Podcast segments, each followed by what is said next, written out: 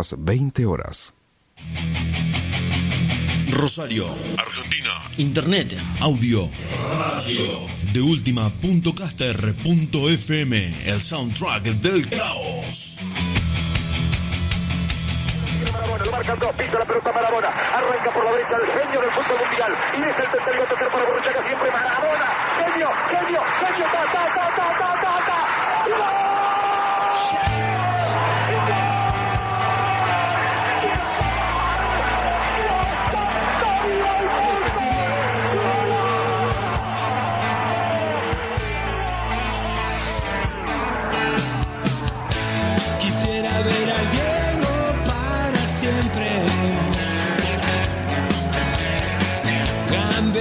Por toda la viniste.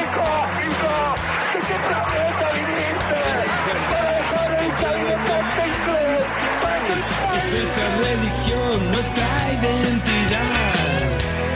Quiero que siga jugando para toda la gente. La mejor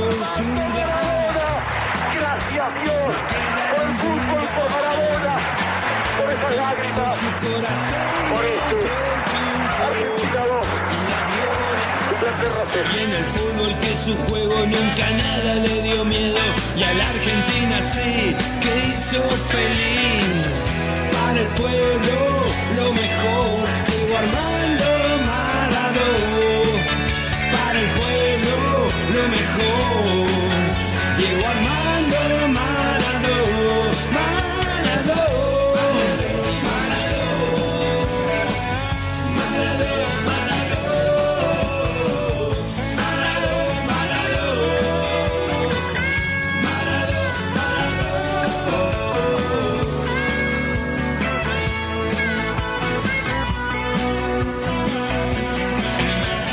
Muy, muy, muy buenas noches. Bienvenidos otra vez por tercera edición consecutiva. Esta noche de martes, dos minutos pasaron de las 8 de la noche. Estamos empezando Barrilete Cósmico.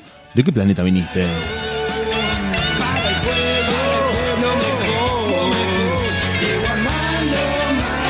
Vamos a estar junto a Diego Draco. ¿Y quién te habla? Diego Sepp en esta tarde-noche de fútbol, hablando de todo lo que estuvo pasando durante el fin de semana, de las novedades, de las principales noticias, un poco de recuerdo de algunos equipos y principalmente la compañía de todos ustedes en la radio. ¿En dónde? Sí, sí, sí, sí, en de última. .caster.fm anda conectándote que nosotros durante 120 minutos te vamos a hablar de fútbol, fútbol, fútbol.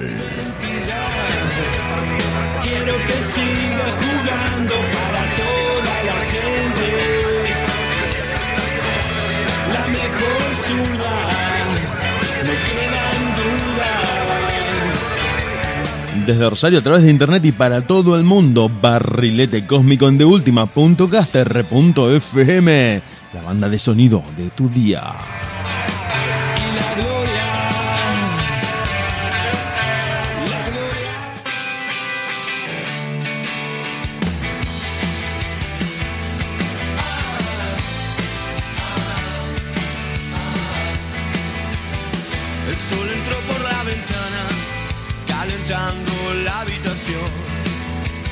Y entiendo que no puedo ver, mirando para adentro.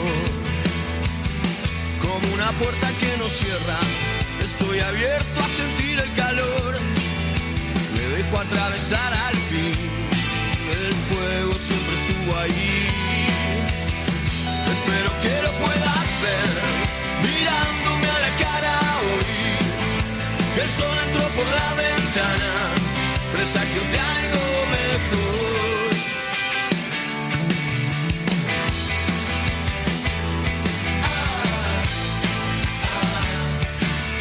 Acá estamos, acá estamos, acá estamos arrancando esta edición de martes con algunos problemitas técnicos de siempre, como siempre, con esto de la videollamada, de la conexión remota que siempre nos da un poco de problema, un poco de dolor de cabeza, pero que no va a impedir que nosotros nos vayamos del aire porque vamos a estar con vos y con todos ustedes hasta las 10, analizando lo que fue la Copa Libertadores de América, lo que se viene para este 2021 lleno de compromisos futbolísticos. La Liga Profesional de Fútbol Argentino que mañana va a tener su sorteo y todo lo que dejó el fin de semana en materia de fútbol, en materia de, de curiosidades y de información. Lo vamos a estar haciendo junto a Diego Draco que está con nosotros en unos minutos. Se va a estar conectando y vamos a arrancar el programa. Ustedes del otro lado, nosotros acá preparando todo para hablar de una cosa, de fútbol.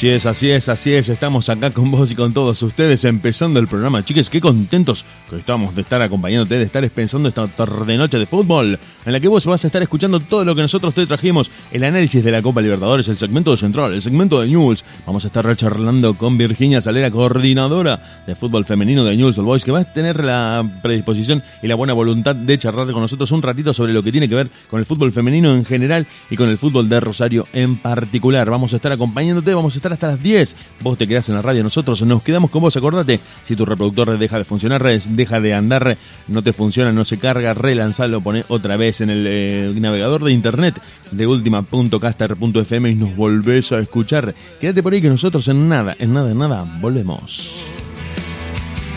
Como una puerta que no cierra, estoy abierto a sentir el calor. Me dejo atravesar al fin. El fuego siempre estuvo ahí. Espero que lo puedas ver, mirándome a la cara hoy. El sol entró por la ventana, presagios de algo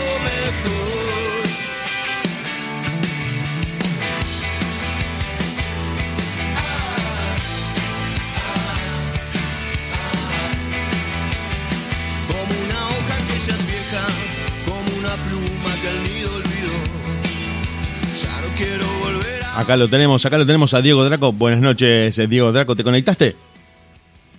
Muy buenas noches, querido Diego. Muy buenas noches a todos los oyentes. Y bueno, eh, no sé de qué parte del mundo nos estarán escuchando, así que le decimos buenas noches, buenas tardes, buenos días. Un, un hola buenas gigante para toda la gente que está del otro lado. A la hora que sea, si están en un barco, en una plataforma petrolífera, en la Estación Espacial Internacional o acá a la vuelta en lo de Mabel, donde sea que nos estén escuchando, nosotros en deultima.castar.fm junto a Diego Draco vamos a estar acompañándote, vamos a estar haciendo lo que más nos gusta, la radio. Y la segunda cosa, o la primera que más nos gusta, el fútbol.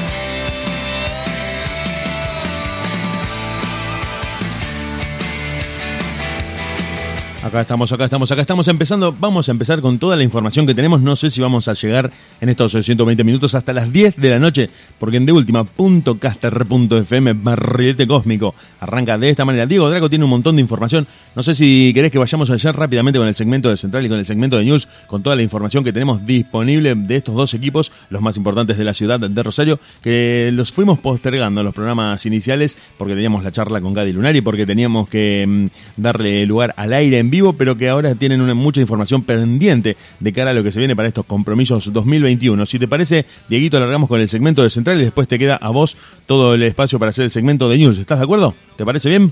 Espectacular. Muy, dale. muy Perfecto, bien, nos vamos con el segmento de Central y a la vuelta, Diego Draco te habla de News.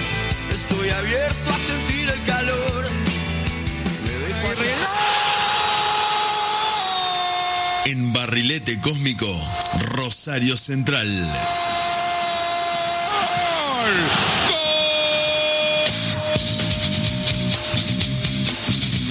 Vamos con las noticias del canalla, además de la llegada de Marco Rubén, que fue la noticia de esta semana y que fue esperada por todos los hinchas, además de los dirigentes. El delantero ya se encuentra a las órdenes del técnico y eh, de cara a la preparación de los dos torneos que tiene por delante en el próximo semestre, como son la Liga Profesional de Primera División y la Copa Sudamericana 2021. Ya está trabajando a las órdenes de Kiri González y se va a sumar al equipo listo para el debut en este torneo nacional y a la Copa Sudamericana. Las únicas dos ausencias con respecto al plantel que enfrentó la Copa Diego Armando Maradona fueron las de Jonathan Botinelli y las de Alan Bonancea, que están en proceso de rescisión de contrato con distintos niveles de dificultad para su salida finalmente del club. También se conoció el interés por parte de- del canalla del delantero Lucas Barrios, que está pensado como opción frente al recambio posible de una salida de Marco Rubén. El ex jugador de la selección de Paraguay está en gimnasia y esgrima de La Plata y no tendría ningún inconveniente en llegar a Arroyito. Ya tuvo un paso por Rosario en sus comienzos cuando defendía la camiseta de tiro federal y le gustaría ponerse la camiseta del canalla. Lo que sigue sin definición es el tema de los arqueros porque todavía continúa la novela de Fatura Brown que en un principio tenía arreglada su rescisión de contrato con Gimnasia y Esgrima de la Plata que corría a cargo de Rosario Central, pero que de una u otra manera no pudo llegar a, un acuerdo porque la cifra cambió y los dirigentes de Central se quejaron de este hecho argumentando que no hubo códigos ni ética de parte de los empresarios o representantes del ex arquero de Rosario Central que ahora llevaron a 250 mil dólares el monto fijado para la rescisión del contrato. Se sigue negociando por el, el ecuatoriano Alexander Domínguez y algunos jugadores que ya están en el pedido del técnico para que los dirigentes empiecen a realizar las gestiones correspondientes. Finalmente Vecchio dijo que no va a hablar más con la prensa porque está cansado de los eh, entredichos, de los rumores y de lo que se dice de su influencia y de su mala influencia, principalmente en el eh, equipo y del rendimiento del equipo que ha sido, según dice la prensa, influenciado por su accionar dentro del plantel. De esta manera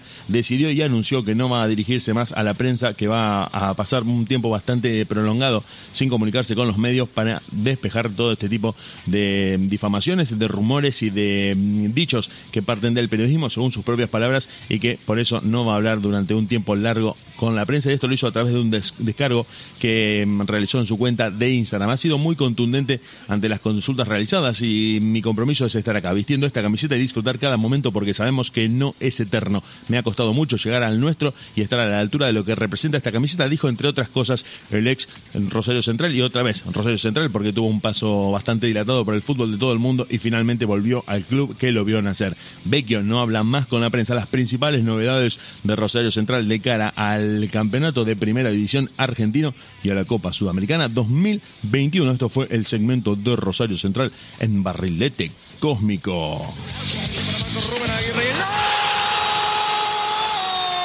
En Barrilete Cósmico, Rosario Central. De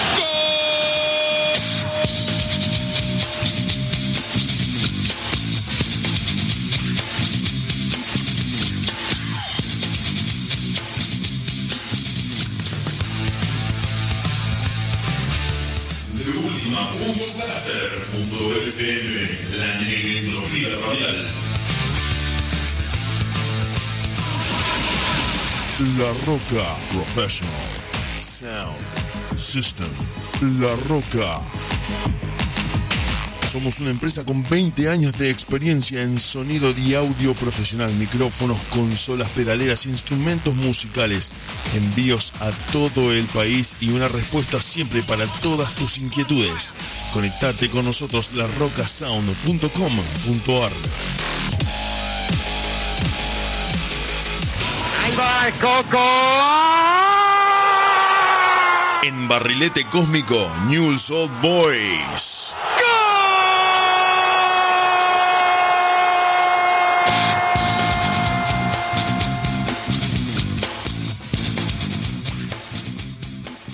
Bueno, en Newell's hoy tenemos eh, la alegría de que ha vuelto Nachito Escoco directamente a practicar hace aproximadamente unos dos o tres días que está practicando. El plantel está entrenando en doble turno, obviamente que debido a la parte climática eh, se ha cuidado un poco más el entrenamiento de los futbolistas. Están llegando muy bien al próximo partido. Eh, tenemos la incorporación de Jonathan Cabral, un defensor de 1,89m, nacido en las inferiores de Racing, que son las cosas de la vida después de un problema que tuvo en un partido jugando para Racing en contra de Newell. Tuvo un problema con un jugador de Newell, lo expulsaron y desde ese momento el jugador no volvió a ser el mismo. Producto de eso se fue a jugar a Atlético Tucumán, en el cual firmó un contrato de tres años. Pero bueno, tuvo, eh, en ese momento lo teníamos al ruso Zelinsky, vos Diego lo conoces muy bien, eh, en el cual eh, Jonathan Cabral compartía una saga central con Ortiz, en el cual tuvo muy buenos partidos, pero bueno, a lo último ya prácticamente el jugador se lo notó dubitativo, impreciso en, los pases, le costaba mucho salir y pecaba muchas veces de, irresponsabilidad en el asunto de querer salir y directamente prácticamente abusaba de la falta.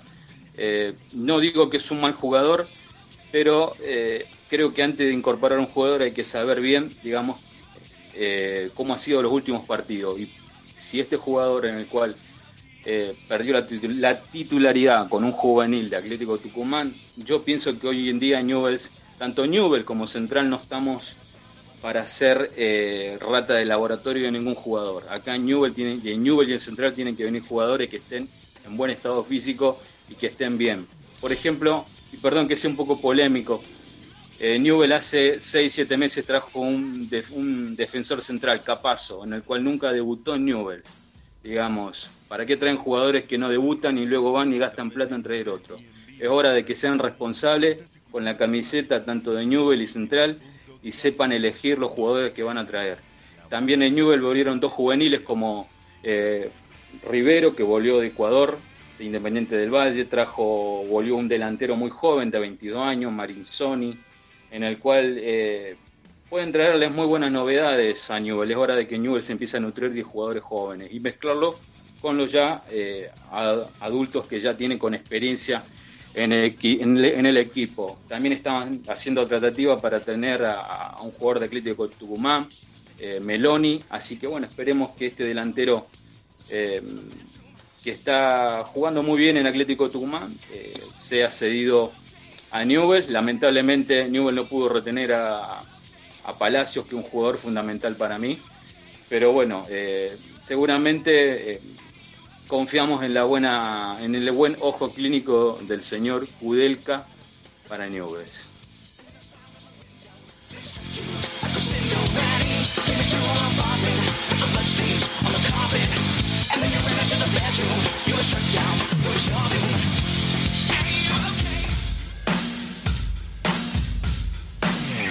La ciudad de Rosario, a través de internet y en vivo para todo el mundo, estás escuchando la radio en deultima.caster.fm, la banda de sonido de tu día.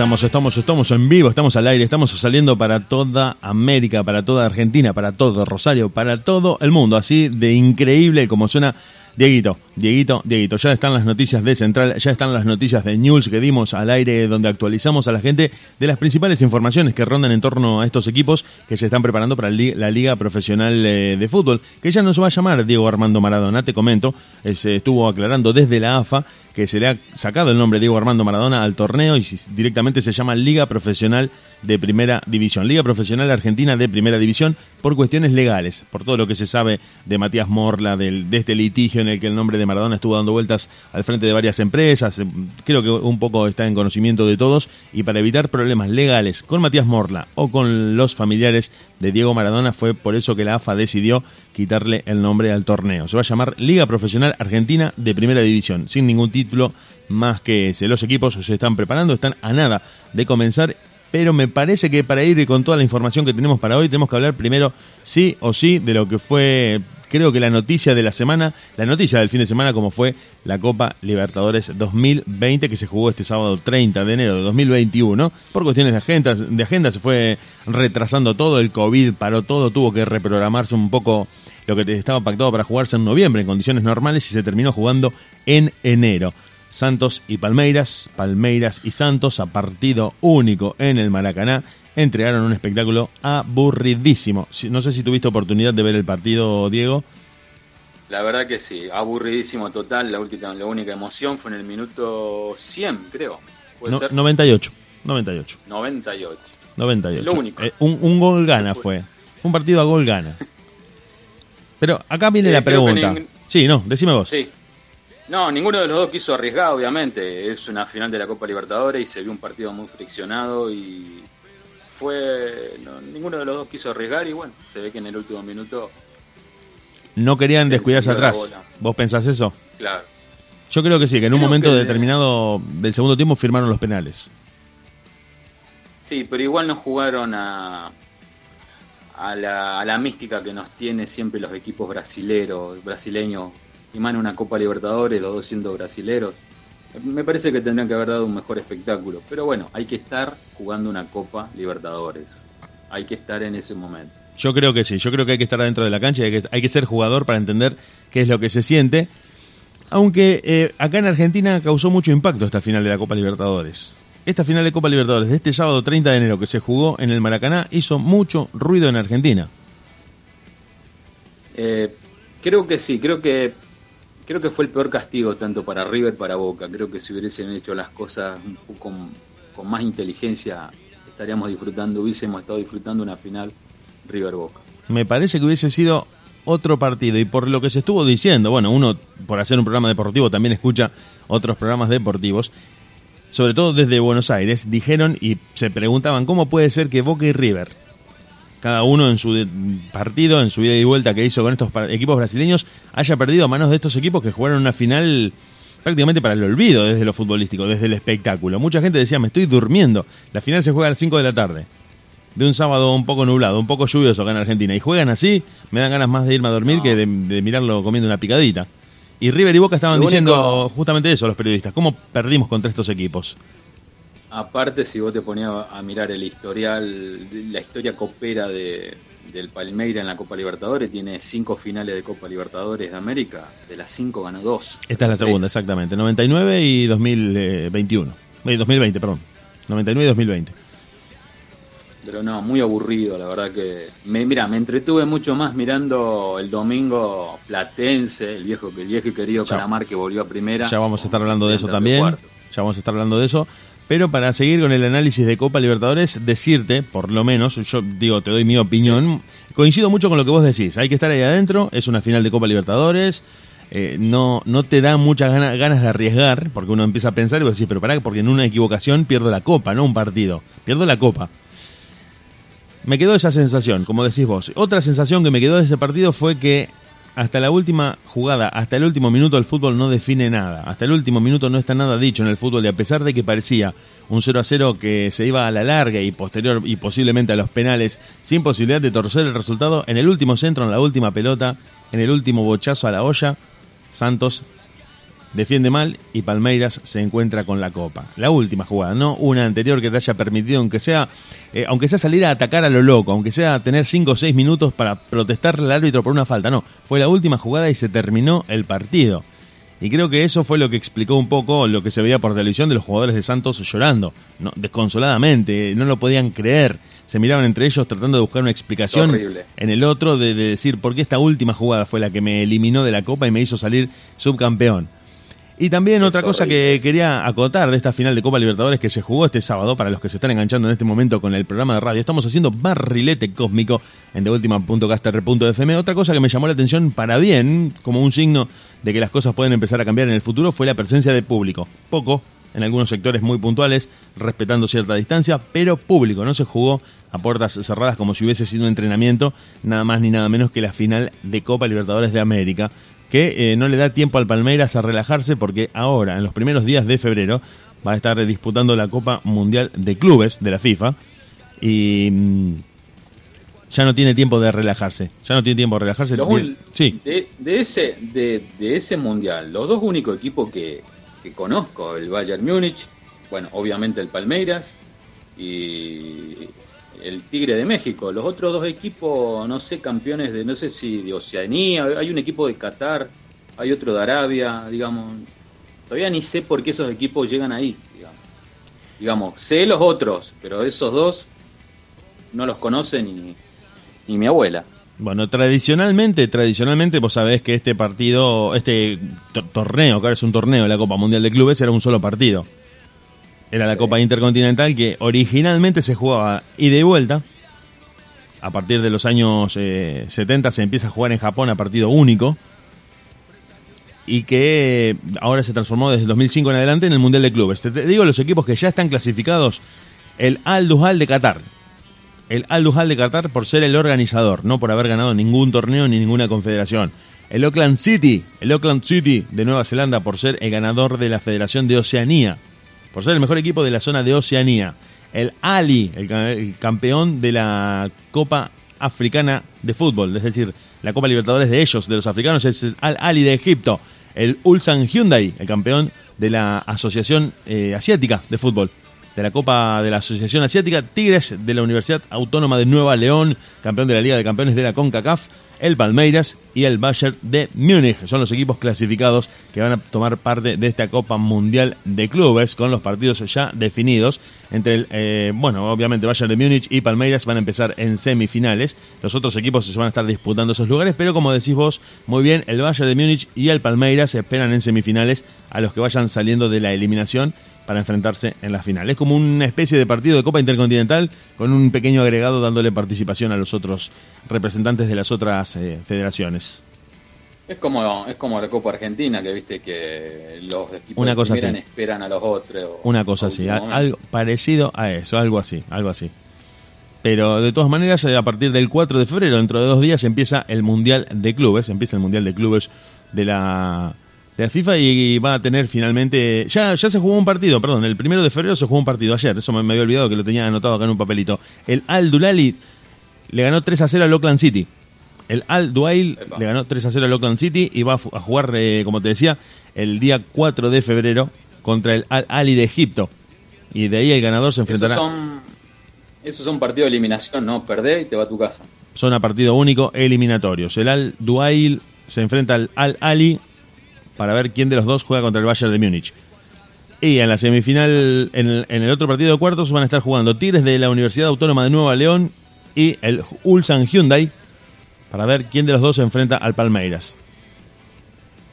Esa más o menos es la, la cuestión como está planteada en el Mundial de Clubes que ya se está disputando. Arrancó ayer, eh, primero de febrero, y que va a tener la finalización. Se va a jugar la final el último día, el 11 de febrero, en el Qatar Foundation, que ya está vendiendo y ya está mostrándole al mundo cómo son sus estadios de cara a la Copa Mundial de 2022. Ya estamos viendo cómo es Qatar, cómo es Qatar, cómo va a ser el, el Mundial que se va a jugar dentro de, ¿cuánto te digo? ¿2021? Un año y monedas. Un año y monedas Diciembre. y tenemos el Mundial de Qatar, noviembre y diciembre, sí, noviembre y diciembre, por ahí va a estar jugándose el Mundial por las temperaturas, bueno, un escándalo de corrupción que hizo rodar las cabezas de muchos dirigentes. Vamos a cerrar lo de la Copa Libertadores. Dale, Pal- dale. Palmeiras derrotó a Santos, jugada de último minuto 1 a 0 y se va a jugar el Mundial de Clubes. ¿Por qué Boca y River no pudieron ganarles a los brasileños? Esa es la pregunta que va a perseguir por siempre a los técnicos y a los jugadores de estos dos equipos de Buenos Aires que ya se estaban poniendo la servilleta en el cuello, ya estaban sacando los cubiertos y ya se estaban preparando para una final mano a mano entre Boca y River en el Maracaná. No lo pudieron hacer, River se descuida en el primer partido, se descuida en el primer partido y realiza una, una remontada heroica en Brasil que no le alcanza. Que no le alcanza y que le deja ese sabor amargo de decir, bueno, en- regalamos el primer partido, lo entregamos. Finalmente, en Buenos Aires eh, tienen ese resultado adverso de 3 a 0 y tratan de remontarla en la revancha en Brasil, pero no les, no le alcanza. Boca mm, termina de redondear un 0 a 0 que era bastante negocio, por lo menos a la, vista de su técnico, que decía que era mejor definir de visitante. Y una vez en Brasil juegan, según sus propias palabras, el peor partido de los últimos 30 o 40 años de Boca. Eso es lo que han dicho desde el periodismo especializado. Un partido malísimo en el que los propios jugadores declararon no podíamos ni mirarnos a la cara después del partido. Y quedan eliminados. Y el sábado 30 de enero ¿Qué se pasa? produce la final de Copa Libertadores y ese espectáculo que entregan Santos y Palmeiras dejó pensando a más de uno de decir, ¿en serio perdimos contra estos equipos? Vos me estás diciendo que perdimos contra estos dos partidos, contra estos dos equipos que entregaron un partido aburridísimo y realmente no lo podían creer. Me parece, me parece que eso va a quedar flotando en la cabeza de los técnicos, de los jugadores y principalmente de los hinchas, porque creo que a vos, a mí y a cualquiera de nosotros nos duele cuando perdemos contra un equipo que en los partidos posteriores es muy inferior. Cuando te das cuenta que el equipo Más. que te venció es muy inferior. Y más con Brasil. Y más con los brasileños, y más con los brasileños. Copa Libertadores 2021 va a tener su sorteo en pocos días, va a tener su sorteo en pocos días una vez terminado el Mundial de Clubes, y se dice que el gran candidato a albergar la final de Copa Libertadores 2021 es el estadio de Boca, la Bombonera. Se dice, casi confirmado, que la final 2021 se juega en la Bombonera. Copa Libertadores 2021, Dieguito. Esperemos que así sea, que no nos salga la argentinidad al palo, como siempre nos suele suceder en esos partidos decisivos, y terminamos siendo la vergüenza en todo el mundo. Esperemos que no, esperemos que no. Copa Libertadores, te contamos todo lo que está pasando en Barrilete Cósmico. Estamos junto a Diego Draco, estamos junto a todos ustedes que están del otro lado. Gracias a la gente que se conecta, gracias a los que nos escuchan desde cualquier lugar. Te ponemos un poco de rock, te contamos mucho de fútbol y el señor Diego Draco nos va a contar algo más también. Dale, dale, le queremos mandar un saludo, querido Diego, a la gente de Colombia, de Bucaramanga. Eh, nos está escuchando Viviana Pinto, le mandamos un beso grande. Nos está escuchando Arturo, Carlos Arturo Santa María, Santa Marina, así que nos están escuchando allá. Le mandamos un abrazo grande. Un abrazo grande, querido Diego, también a toda la hinchada del Junior, en el cual vos sabés muy bien, Diego, que en Colombia soy hincha fanático del Junior. Lo estoy siguiendo, preparado para mañana que jugamos contra la Equidad. El Junior está primero en la tabla del fútbol colombiano con nueve puntos, así que vamos bien. Bien Junior encaminado. tu papá, así que esperemos que mañana sea para mejor para todos los hinchas del Junior. Bueno, completa esta información con Diego Draco. Nosotros nos vamos a escuchar un poco de música, nos tomamos algo calentito y seguimos acompañándote a vos y a todos los que están del otro lado en deultima.caster.fm haciendo barrilete cósmico. ¿De qué planeta viniste?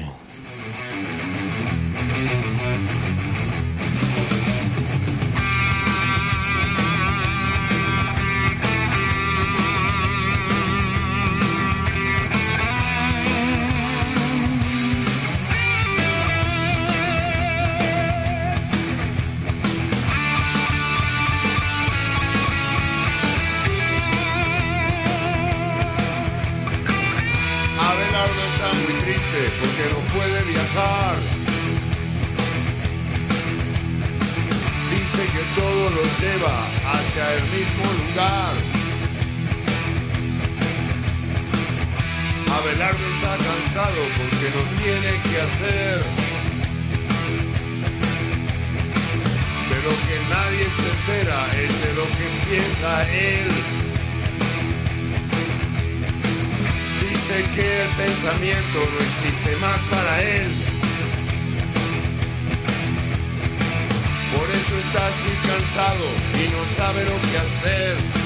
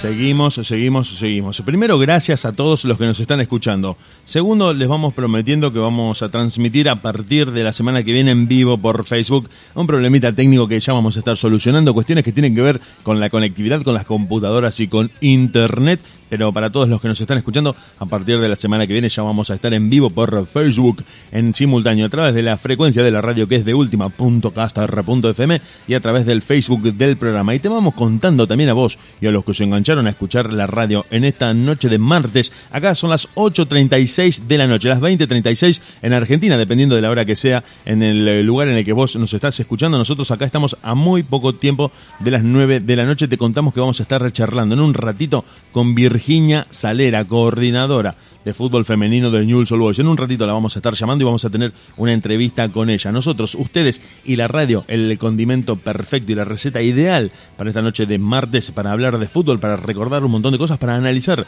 todo lo que viene pasando y para tirarte a vos las noticias de lo que estuvo pasando en el mundo del fútbol. Se filtró el contrato de Messi, 550 millones de euros y ya se está hablando sobre su futuro que en junio va a entrar en etapa de definiciones. Parece que alguien estuvo contándole a la prensa cuánto ganaba Leo Messi en una falta de ética y una falta de códigos totales para con la figura de este jugador argentino y rosarino que en un momento era el ídolo, era Dios, tenía la llave del club en el Barcelona y ahora se dice que lo está llevando a la ruina. Me parece bastante desagradecido de parte de los dirigentes y de la prensa en general, que en su momento, cuando era el ganador que todos esperaban, era el jugador perfecto, era el ídolo, le habían dado las llaves de la ciudad de Cataluña y ahora se dice que es la ruina del Barcelona, que es la perdición, que deberían venderlo.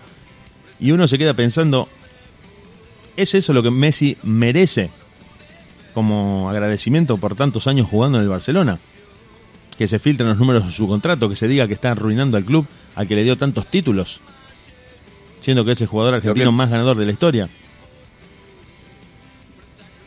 Lo que pasa es que quieren ponerle la hinchada en contra, obviamente, pero creo que gran parte de la hinchada del Barcelona sabe el- todo lo que le dio Messi. Pero me perdóname, Diego, no, no- no está- quiero ser eh, despectivo, no quiero hablar mal de ningún jugador, pero no, no creo que Messi esté en el mismo nivel que cualquier otro que haya vestido la camiseta del Barça.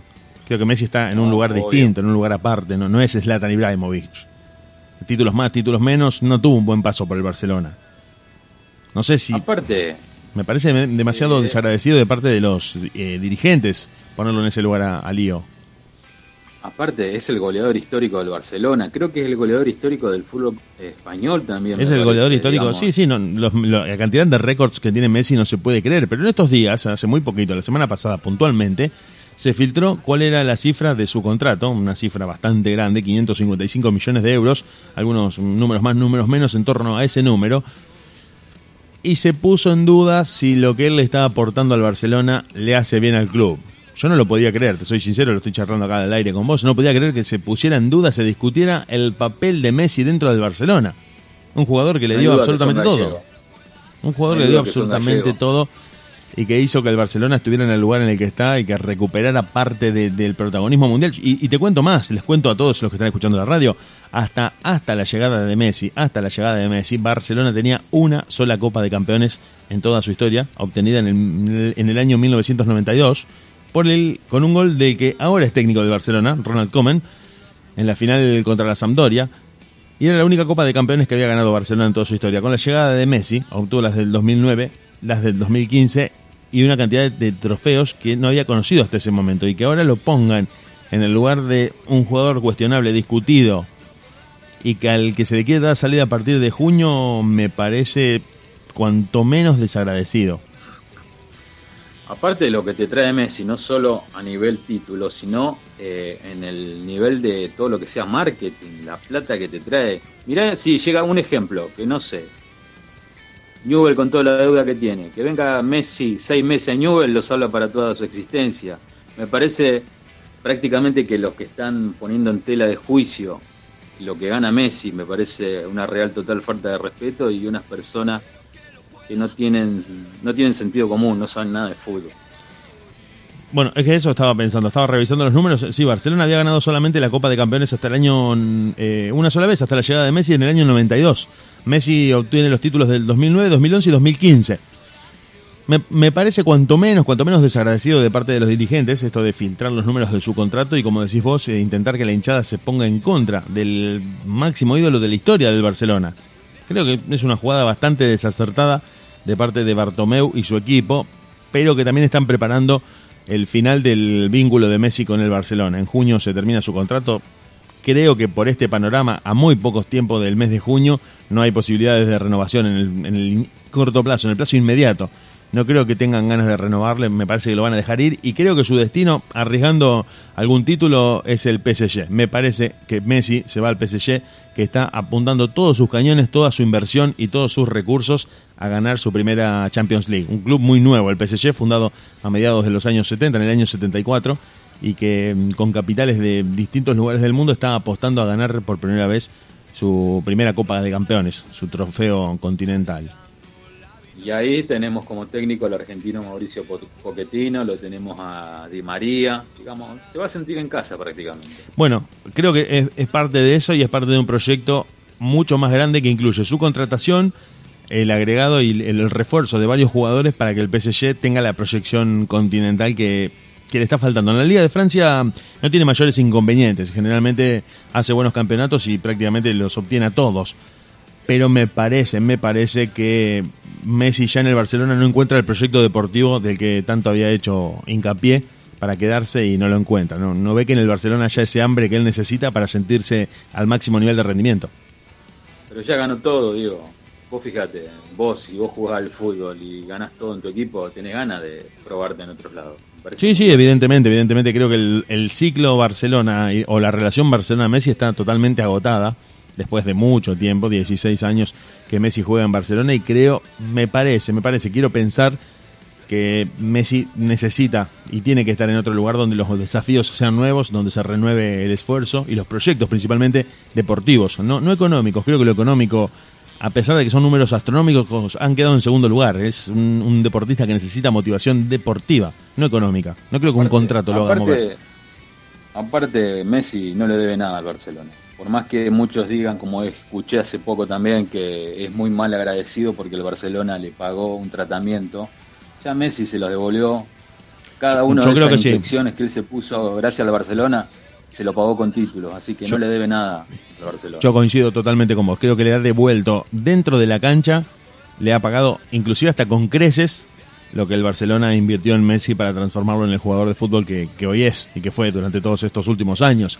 Creo que dentro de la cancha no dejó lugar a ningún tipo de discusión a través de los números, ya no del, del juicio o del criterio subjetivo de cada uno de nosotros. Uno puede decir, este jugador me parece bueno, este no me gusta tanto, aquel otro no me gusta su estilo, o sí me gusta su estilo. Eso ya es personal. Vos me podés decir, me gusta tal equipo, me gusta otro. Pero creo que en el caso de Messi, puntualmente los números hablan por sí solos. Máximo goleador de la Liga. Española, máximo goleador de la historia del Barcelona, máximo argentino eh, con títulos obtenidos. Ya no, está- no importa si te gusta o no te gusta Messi, ya es totalmente irrelevante. Porque los números hablan por sí solos. A eso, a eso quería llegar, a ese razonamiento. Así que bueno, a, a ver qué nos qué le tiene preparado el destino a Leo y bueno, ojalá que sea para bien para él y que producto de eso podamos festejar en la selección argentina con un ansiado título como queremos.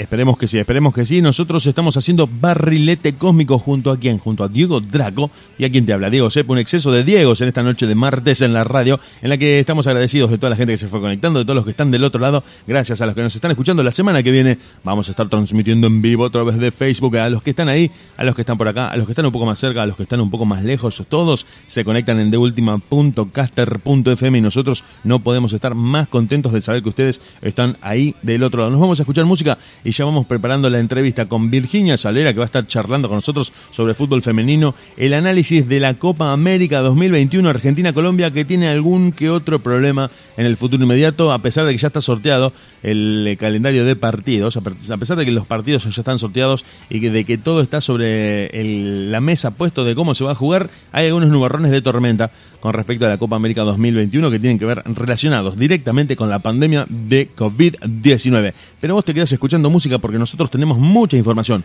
La entrevista con Virginia Salera y mucho barrilete cósmico. ¿De qué planeta viniste?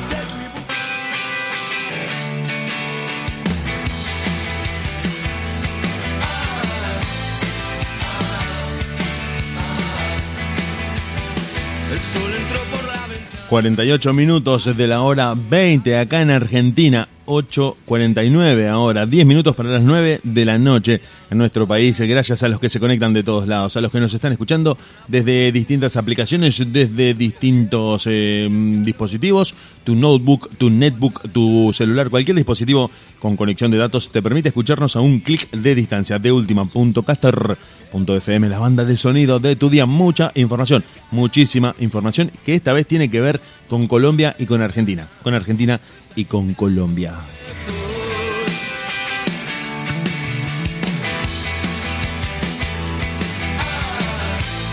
Copa América 2021. Algunos rumores, algunas inseguridades, algunas eh, incertidumbres que tienen que ver con la organización, con la organización de este torneo, Dieguito. No sé si estás al tanto. Estoy al tanto. eh, creo que creo que la final se va a jugar en no me acuerdo si en el estadio de Barranquilla ahí en Colombia, así que va a estar muy lindo compartir esa Copa América con un país como hermano como Colombia, obviamente. Ya creo que los equipos ya están definidos, no sé si va a haber algún equipo invitado. Sí, va a haber dos invitados, Qatar, que sigue vendiendo su mundial, y Australia, que van a formar parte. Va a estar dividida en dos grupos, va a estar dividida en dos grupos. Se va a jugar el partido inaugural en nuestro país, en nuestro país, y la final se va a jugar en Colombia. Ya están los partidos, eh, bueno, el 11 de junio es el partido inaugural entre Argentina y Chile.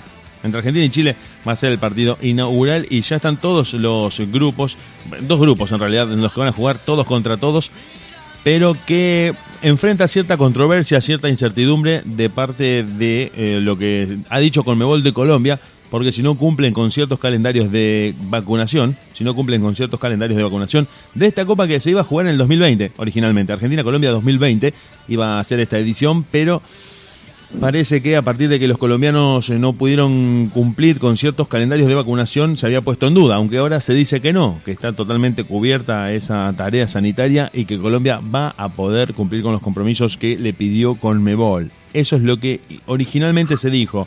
Eh, puntualmente creo que es un esfuerzo mancomunado de parte de dos países que están muy lejos, de dos países que están muy, muy lejos y que eh, van a, me parece, por lo menos que nosotros pensamos que van a poder llevar a cabo este torneo, de- me parece de manera idónea. Argentina, Australia, Bolivia, Chile, Uruguay, Qatar, Brasil, Paraguay, los de siempre, Colombia, Ecuador y Venezuela van a formar parte de esta Copa América 2021 entre Argentina y Colombia, que van a organizar por primera vez dos países. Esta vez dos países un poco lejanos, me parece geográficamente, pero que, que son muy futboleros. Son muy futboleros y creo que eso le da un plus importante, un plus, un, plus extra. Lo que no, eh, lo que en realidad también había causado cierta controversia o cierto problema, tanto de parte como de, de Colombia como de Argentina, era que los organizadores de Colmebol dijeron que si no se cumplían con los protocolos sanitarios, si no se vendían entradas, que era justamente la principal fuente de ingresos de esta Copa América, no se iba a poder llevar a cabo. Por eso empezó también a entrar en duda la organización. Si no puede ir la gente a los estadios, si se juegan los estadios eh, sin aforo, sin concurrencia del público, el ingreso de, eh, económico de Conmebol se ve comprometido. Era, era parte de lo que se había dicho. Pero si se hace por, por televisión, también pueden, pueden ganar también dinero, tanto con el internet, eh, en la televisión también pueden. Según lo que se ganar, dijo desde. Conmebol, dicen que los ingresos no, no son iguales, que no es la misma cantidad que se mm, percibiría si se venden entradas. Eso es lo que se dice. A, a mí me parece que es una total falta de respeto al pueblo colombiano. Una total, pero total falta de respeto y bueno, esperemos que, que sea que lleguen a buen puerto, obviamente. Esperemos que sí, esperemos que sí. Yo creo que, que tanto Argentina como Colombia están en perfectas condiciones de poder cumplir con este con la organización de este torneo.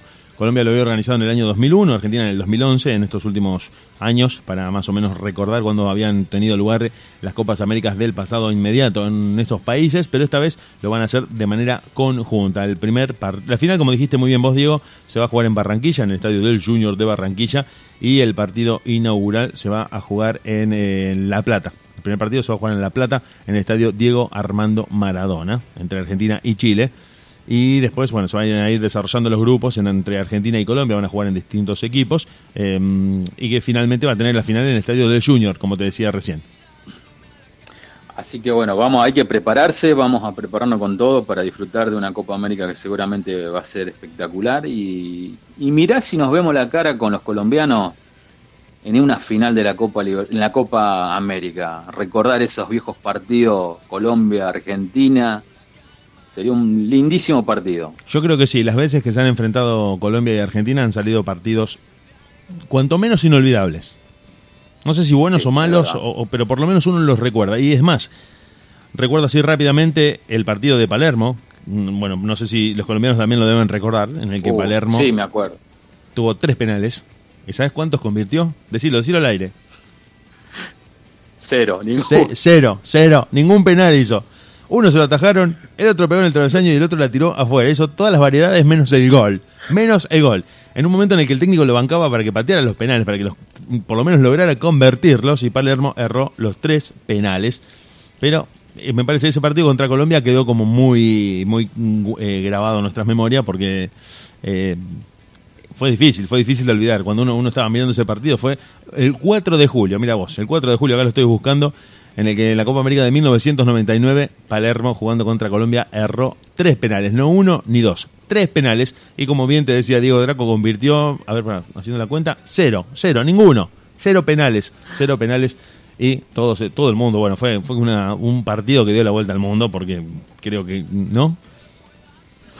Y encima, para colmo, vos te pones a pensar, Diego, un jugador de la talla de Palermo erró tres penales, pero el tipo quedó en la historia de Boca como el máximo goleador. Como el máximo goleador, como el máximo goleador de Boca, claro que sí, claro que sí. Y aún así, eh, no pudimos torcer el, el destino de ese partido en el que Colombia nos goleó y en el que tuvimos tres oportunidades desde el punto de los 12 pasos, desde el punto penal para empatarlo y Palermo no hizo ninguno. No es que vos decís, no, pero mira, acordate que no, no, no convirtió ningún gol, ningún gol. Nosotros estamos en Barrilete Cósmico, llegando a la primera hora del programa que se nos pasó volando. Te vamos contando que vamos a tener una entrevista con Virginia Salera, coordinadora de fútbol femenino de News. Vamos a estar hablando de toda la información que tenemos, de algunos datos, un pequeño recuerdo que vamos a hacer de la selección colombiana de los años 90. Vamos a estar hablando de la Copa América Argentina-Colombia también. Vamos a estar ampliando esa información y principalmente quedándonos con todos ustedes, los que están del otro lado. Seguimos en Barrilete Cósmico. Se viene la, la tanda de la primera hora. Nosotros estamos contentísimos de estar con ustedes, de estar acompañándonos mutuamente en el aire digital de la radio y en unos minutos, en nada, en minutitos volvemos para estar con vos y con todos los que están del otro lado. No te vayas, no te vayas, que nosotros ya volvemos. Te dejamos escuchando música, te dejamos con el vivo digital de la radio y en unos minutos en deultima.caster.fm estamos otra vez en el aire en Barrilete Cósmico. ¿De qué planeta viniste? La Roca Professional Sound System. La Roca. Somos una empresa con 20 años de experiencia en sonido y audio profesional, micrófonos, consolas, pedaleras, instrumentos musicales, envíos a todo el país y una respuesta siempre para todas tus inquietudes. Conectate con nosotros larrocasound.com.ar.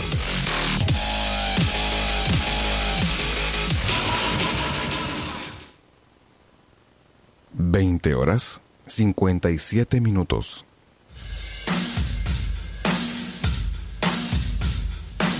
Desde la ciudad de Rosario, a través de internet y en vivo para todo el mundo, estás escuchando la radio en deultima.caster.fm, la banda de sonido de tu día.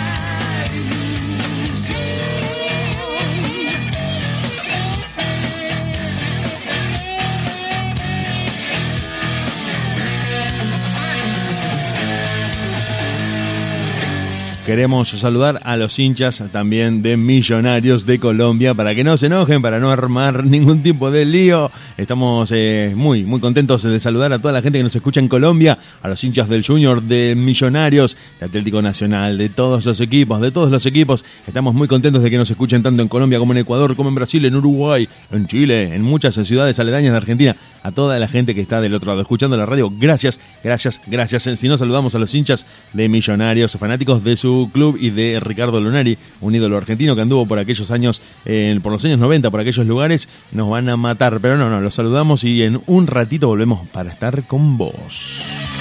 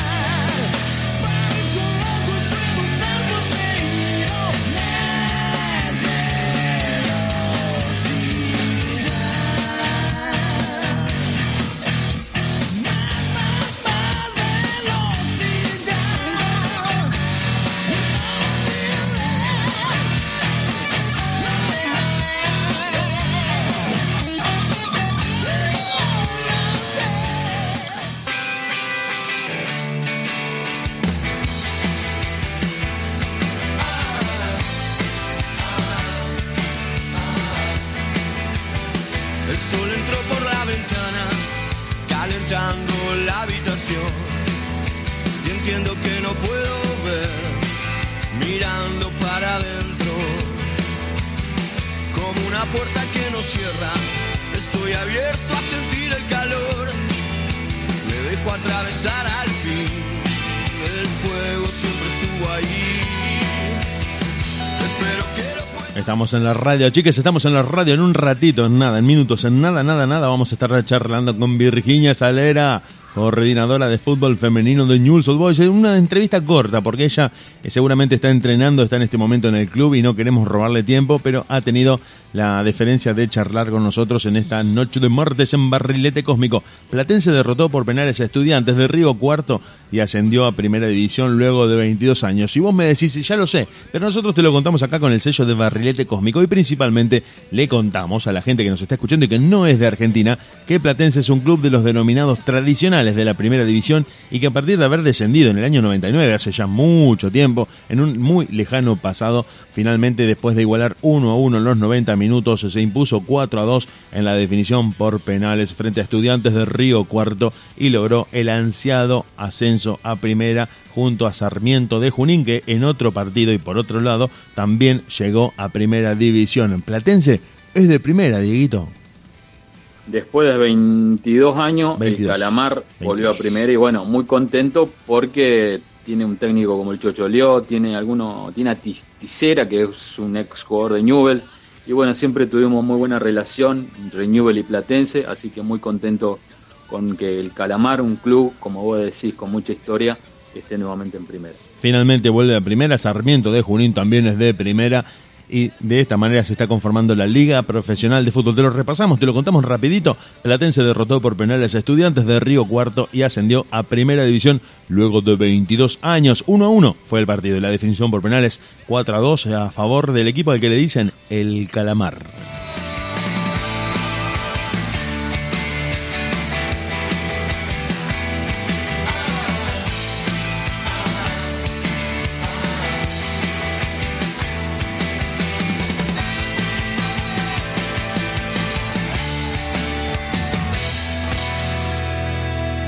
Te contamos también para completar la información de los ascensos que se produjeron en estos eh, últimos días en el fútbol argentino. Sarmiento de Junín, te hablábamos recién de Platense y Sarmiento de Junín por obtener el torneo, por consagrarse campeón de la B Nacional. Finalmente ascendió a la Liga Profesional Argentina en, lo, mismo que le, lo mismo que le pasó a Platense. Empató 1 a 1 y venció 4 a 3 en, eh, en los penales a Estudiantes de Río Cuarto. Y vos me decís, pero ese club lo habías mencionado recién.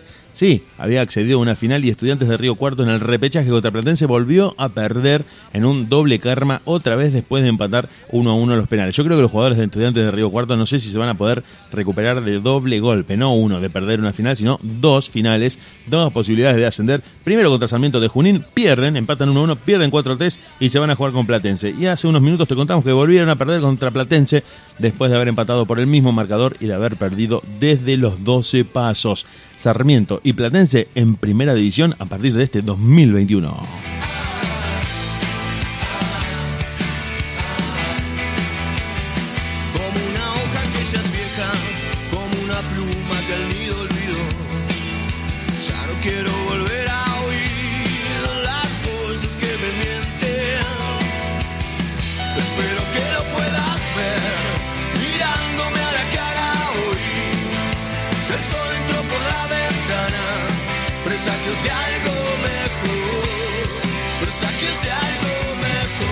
Contábamos de la Copa América 2021 que va a organizar Argentina y su par de Colombia. Y teníamos ganas de charlar, de, de- hablarlo de manera descontracturada, ¿no? No, Si tocas Wikipedia te enterás de todos los datos, si, si tocas Wikipedia tenés toda la información de jugadores, de partidos, de planteles, de goles, etcétera, etcétera, etcétera. Lo que nosotros queríamos charlar un poco, recordar más que nada en este programa a manera de, de nostalgia futbolística, es la selección colombiana de principios de los años 90, la que deslumbró al mundo, la que pasó por arriba, se dio el lujo de pasar por arriba al seleccionado argentino en pleno monumental, no, no le ganó ni en Colombia ni en un territorio neutral, no, no, vino la cancha emblemática de Argentina, donde Argentina juega sus grandes eh, batallas mundialistas y de eliminatorias y finalmente lo derrotó sin atenuantes en un creo que creo que nosotros a Colombia le debemos, le debemos, estamos en deuda con los colombianos porque gracias a esa derrota ellos provocaron una refundación del fútbol argentino. Si ellos no nos llevaban hacia ese infierno, el fútbol argentino no se levantaba del pozo en el que había caído. Así es, Diego. No solamente nos ganó nuestra cancha, sino que también nos ganaron en la cancha de ellos en Barranquilla 2 2 a 1, y 2 a nos 1. quitó Un invicto de 33 partidos. Sí, recuerdo ese partido. Un día de muchísimo calor en, en Barranquilla. Muchísimo calor en Barranquilla, ese 2 a 1 recordado. ¿Y qué podemos recordar de esa selección de Colombia? Como muchas veces nosotros hablamos, que tuvimos oportunidad de hablar con el Cadi Lunari sobre los proyectos a futuro, podemos decir que la selección de Colombia se empezó a formar a partir del año 87, cuando agarró eh, la dirección técnica Pacho Maturana. Ahí empezó a formar una Colombia para una Copa América en Argentina, acá en el año 87 que salió campeón Uruguay. Exacto. Colombia en ese momento salió tercera, pero tuvo la particularidad que como mejor jugador de esa Copa América salió el pibe Valderrama y salió goleador de esa Copa América Iguarán con seis goles. O Un- sea que número muy alto, sí, ahí sí, sí. ya pudimos ver, ya podemos ver que los frutos de a poquito que fue dando el comienzo de- del señor Pacho Maturana.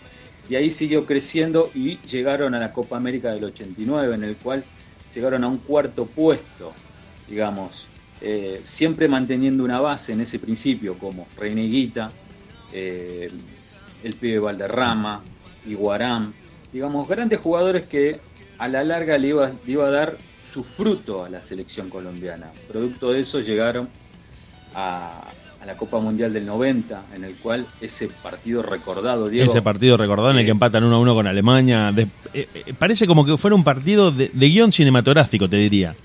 Porque tenían Sí. todo en contra. Juegan contra la selección subcampeona del mundo. Venían de, de Sí, perder sí, la sí. final contra Argentina, los alemanes. Sabemos que los alemanes son durísimos siempre. Han tenido una regularidad a lo largo de los mundiales en donde siempre son un equipo difícil. Se ponen en ventaja con el gol de Litvarsky, un zurdazo al primer palo del arquero, los fusila prácticamente Guita después de una, de una jugada de ataque bastante coordinada de los eh, alemanes. Y Colombia tenía todo en contra. Todo en contra para que ese partido terminara de esa manera. Los alemanes nunca se desordenan, nunca se desconcentran. Son, son un equipo que si te hace un gol, yo creo que es muy difícil empatarle. Pues sobre todo esa Alemania de- del 90, la de Beckenbauer. Y sin embargo, en una jugada en la que Alemania vuelve a atacar a Colombia, buscando el segundo gol, buscando entrar por la izquierda del ataque, la defensa recupera la pelota, sale de contragolpe y tiene la muy acertada decisión de darle la pelota al pibe Valderrama. Yo todavía creo que si, si pudiese ver esa jugada en bucle, repitiéndose una y otra vez, no me cansaría. Porque sin mirar, o mejor dicho, habiéndolo visto mucho tiempo antes, ya sabía a qué velocidad y, en qué dirección estaba picando el rincón. Es una cosa increíble cuando uno la ve a la jugada, cuando ve- ves cómo, cómo piensa un número 10, un, un 10 de, de estos 10 eh, jugadores 10, número 10 de la, de la época clásica, en la que Valderrama casi te diría semi de espaldas a la posición de rincón, le da la pelota con zurda y lo habilita con la pelota en la dirección y a la velocidad exactas.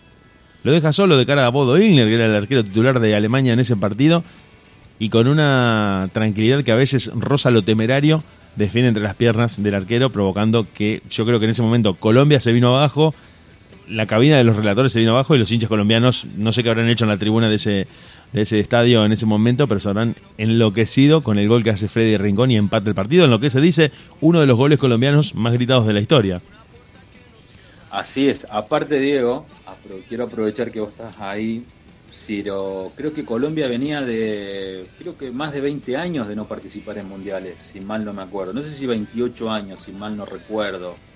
O sea que eh, no solamente el trabajo del señor Pacho Maturana cuando lo agarró en el 87 rindió su fruto, sino que eh, cómo fue dando fruto en el 87, en el 89, llegar al Mundial 90, digamos, eh, tener una participación es impresionante porque en su grupo creo que, que quedó clasificado para, para los octavos también. Queda clasificado para octavos de final. Eh, Colombia, eh, como muy, muy bien dijiste vos, había participado por última vez en Chile 62. No había participado en ¿Cuántos ninguna? Copa 90. FIFA. No había eh, en 28 años, 28 años como dijiste vos. 28 años. No había participado en ninguna competición de la FIFA. Había participado en la última en la vieja Copa Jules Rimet. la que se disputa en Chile en el 62, y desde ese entonces se sufre un parate de participaciones mundialistas que duraría hasta 1990, cuando, como vos muy bien decís, con esa selección que es una de las mejores de la historia de Colombia, empieza ya una serie de, de resultados que lo depositan regularmente, ¿no? no de manera consecutiva, pero regularmente en casi todos los mundiales, 90, 94, 98, 2014 y 2018. Después, después de ese mundial, eh, creo que el señor Pacho Maturana deja de ser el técnico de la selección y lo agarra durante seis meses. eh, creo que un técnico de apellido García, luego lo agarró otros seis meses otro técnico de apellido Ortiz, hasta que muy acertadamente los dirigentes de la Federación Colombiana volvieron a contratar a Pacho Maturana. Ahí nació de vuelta la mística del fútbol colombiano, en el cual la idea del señor Maturana fue, él sabía que tanto Argentina como Brasil estaban en los escalones, primero y segundo. Entonces la meta de él fue llegar al tercer puesto para poder pelearle tanto Argentina a Brasil el primer y segundo puesto. Fue así como la idea de él, obviamente, lo- a veces hay que sacar jugadores históricos. ¿Qué hizo? Lo sacó a Iguarán, sacó a Reinier Guita, en el cual él ya había tenido un problema con los narcos que no vamos a tocar, pero bueno, cayó preso. Pero ¿qué pasa? Sacó a Iguarán y ¿qué trajo? Tres delanteros. ¿Qué trajo? A Esprila, a Valencia. Valencia y a Valenciano. En el arco lo metió Oscar Córdoba. Oscar A todo Córdoba, eso- Aristizábal, sí, sí, por eso- supuesto. Claro, a todos esos muchachitos jóvenes que trajo, los mezcló con la base de ese Mundial de, Italia 90, Diego, que ya tenía a Pacho, a Pacho Herrera, lo tenía a Andrés Escobar, lo tenía a Perea, lo tenía A Perea, a- claro, sí, el defensor. a Barra- Barrabás Gómez, el pibe Valderrama, Freddy Rincón. O sea, hizo una mezcla impresionante. Hizo, hizo el eso. recambio justo. Sí, sí, sí. hizo el recambio justo, porque ni siquiera, ni siquiera echó a todos, ni puso todos nuevos, ni, ni tampoco dijo no se toca el, el, eh, plantel que vino del Mundial 90. Hizo un mix, hizo una mixtura entre la nueva generación y los que ya estaban afianzados como jugadores de selección en Colombia. Aparte le metió una mentalidad ganadora, una mentalidad ganadora, digamos, yo noté esa selección de Colombia que entraba con otra mentalidad, digamos, como diciendo, acá estamos nosotros, ya no era más la Colombia de antes que, no, que voy a hacer esto, no. Yo creo que, momento- te digo lo que me parece, ya que estás tocando puntualmente ese aspecto del fútbol colombiano, yo sentí, desde que los empecé a ver en distintas Copas Américas, puntualmente en la Copa América de Chile del 91, la Copa América de Ecuador del 93 y el Mundial del 94, que el jugador colombiano, esos jugadores de esa selección colombiana, empiezan a perder el respeto, en el buen sentido, el respeto deportivo, por los rivales de fuste. Ya no, piensan que por tener en- enfrente a Argentina o a Brasil o a Uruguay debían jugar a menos o debían darle la pelota al adversario respetándolo en ese viejo respeto del fútbol de antes. Sino que directamente dicen, no, nosotros podemos, somos también 11 jugadores y estamos en las mismas condiciones de ganar el partido que ellos. Y empiezan a obtener una serie de resultados y empiezan eh, como a, a sacarse ese lastre de, de la herencia de, de respetar al que tiene mayores pergaminos, de, de darle la pelota, de cederle el terreno de juego, con el consecuente resultado eh, desfavorable. Porque eso era lo que pasaba siempre. Y el colombiano, el jugador colombiano de esa selección, como muy bien decís vos, empieza a recuperar parte de ese fuego sagrado y dice, no, yo puedo, yo puedo. Y eso se traslada y se traduce en los resultados principalmente que van obteniendo. Claro, producto, obviamente, Diego, eh, obviamente como todo proyecto a largo plazo, siempre de entrada te- uno va probando, te sale un poco mal. Bueno, lo que le pasó a Francisco Matu, al Pacho Maturana, que gran parte de la gente dice, no, ¿cómo va a sacar a Reneguita? ¿Cómo va a sacar a Iguarán? Digamos, jugadores históricos. Y bueno, empezaron las críticas, los, el Por supuesto, no estuvo exento de controversias, exactamente, exactamente. Sí, sí, sí. Pero él ya tenía su equipo ya armadito y con la meta fijada a dónde? A Ecuador del año 93. En el cual le había tocado un grupo bastante durito, en el cual le tocó a eh, Bolivia, la Bolivia de Marco Sandy. La Bolivia del Diablo Echeverry.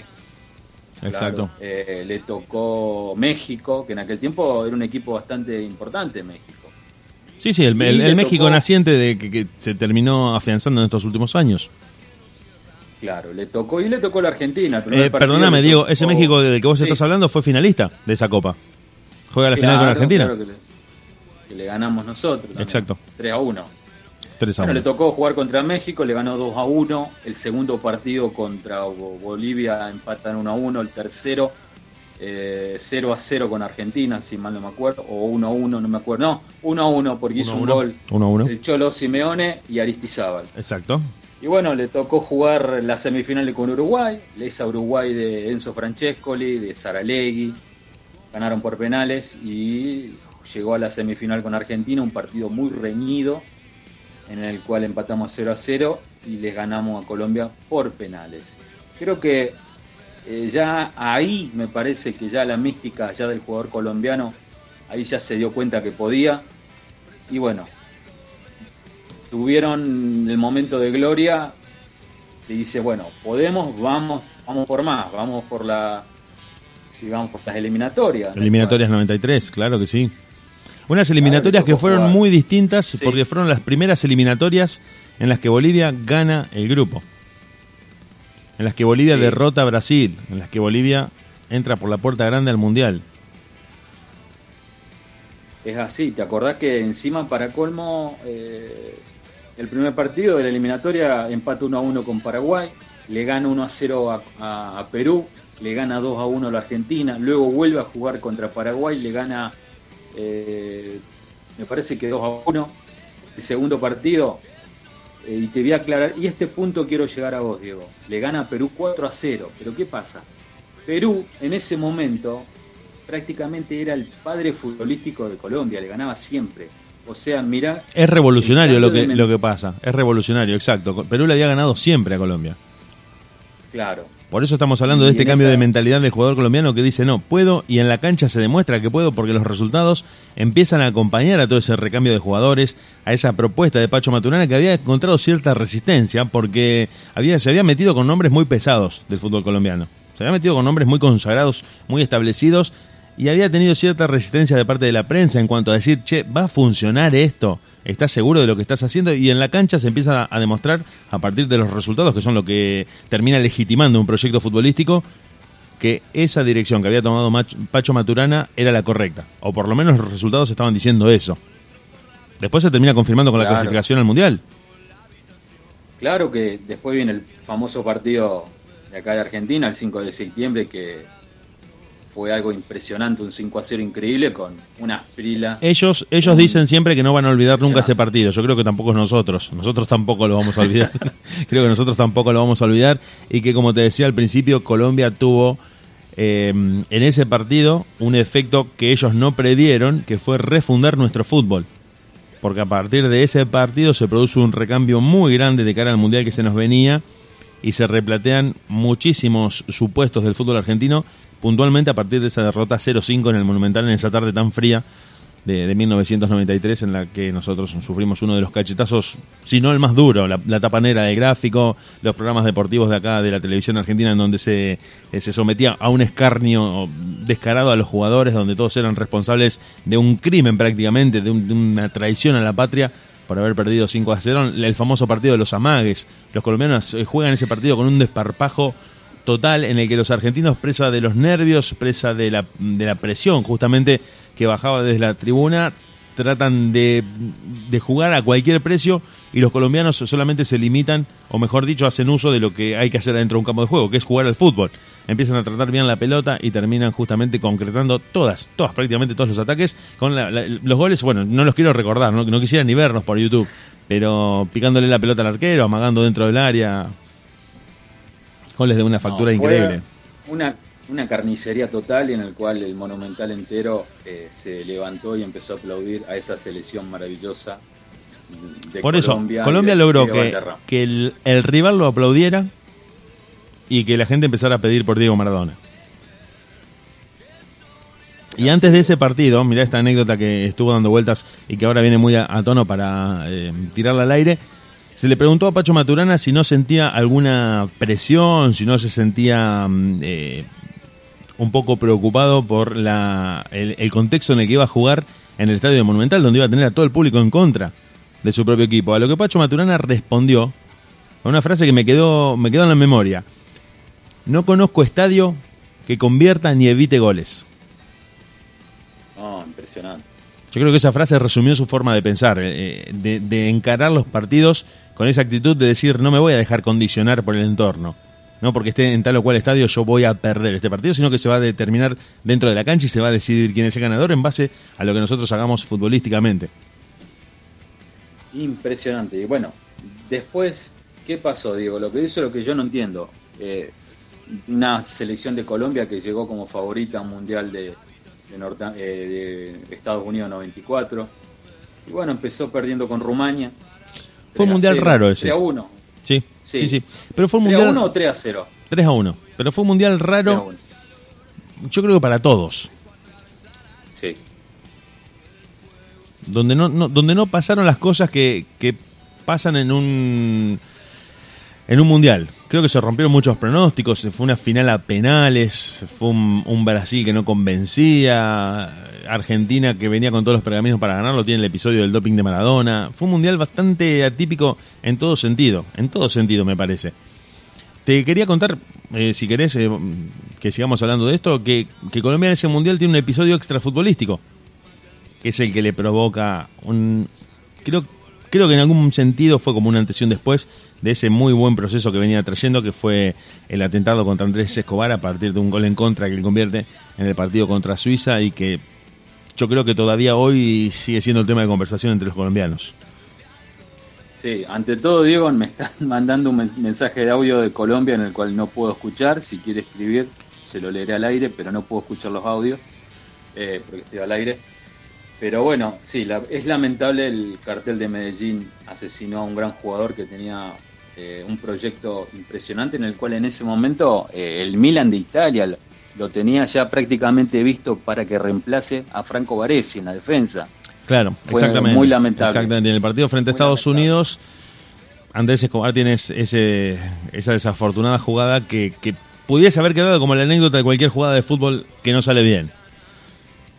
Pero que a él, en el caso de Andrés Escobar, le costó, le costó puntualmente la vida a partir de un atentado que me parece que caló hondo en la historia del fútbol colombiano, porque Colombia, por lo que se veía, ya había sido catalogado como uno de los candidatos. Colombia era una de las grandes promesas del fútbol mundial por su eh, resistencia física, por el fútbol que estaba desplegando, por haber pasado por Argentina, Argentina por arriba literalmente y por haber tenido una muy buena actuación en la fase de grupos. Pero me parece que fue un mundial, como te vuelvo a repetir, fue un mundial bastante extraño el de Estados Unidos. No sé si no sé si fue el mundial que Colombia necesitaba para terminar de hacer pie. Yo creo que en otro contexto hubiese sido mejor la, la fortuna de Colombia y, y estamos hablando de los años 90, una etapa controvertida, si se quiere.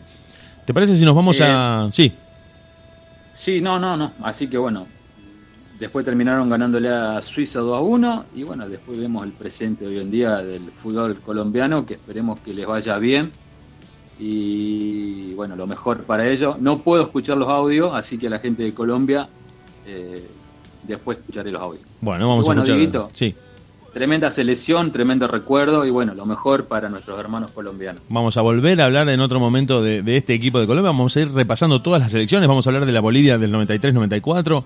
Vamos a hablar de muchas selecciones latinoamericanas para la gente que nos escucha en esta parte del continente. También vamos a recordar a la naranja mecánica holandesa. Vamos a recordar a la Alemania del 54. Vamos a recordar a Argentina 86. A todos los grandes equipos mundialistas acá en Barrilete Cósmico. ¿De qué planeta viniste? ¿Te parece si nos vamos a escuchar un poquito de música? Ya tenemos a Virginia Salera lista para salir en vivo en nuestro programa. ¿Te quedas por ahí? Nosotros nos quedamos por acá y ya en nada, nada, nada. Volvemos. Quédate escuchando música. Nosotros en unos minutitos nos reconectamos con todos ustedes.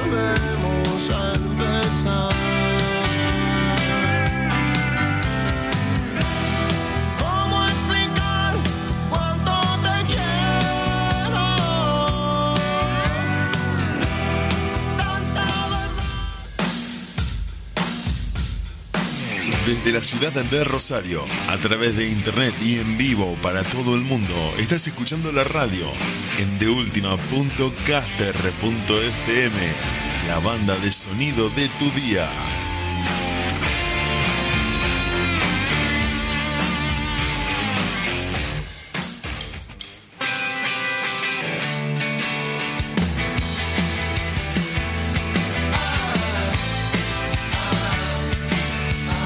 Bueno, vamos a estar llamando a Virginia Salera, coordinadora de fútbol femenino de News. Vamos a ver si podemos establecer la comunicación. No te vayas, quédate por ahí, que vamos a estar charlando con ella. Mientras nosotros estamos al aire, mientras estamos al aire, vamos a hacer el intento. Bueno, hay algún problemita técnico que vamos a solucionar inmediatamente mientras la estamos llamando. Hola. Ahí estamos. Virginia, ¿me escuchás bien? Sí, te escucho. Perfecto. Buenas noches, antes que nada, y muchas gracias. No, de nada.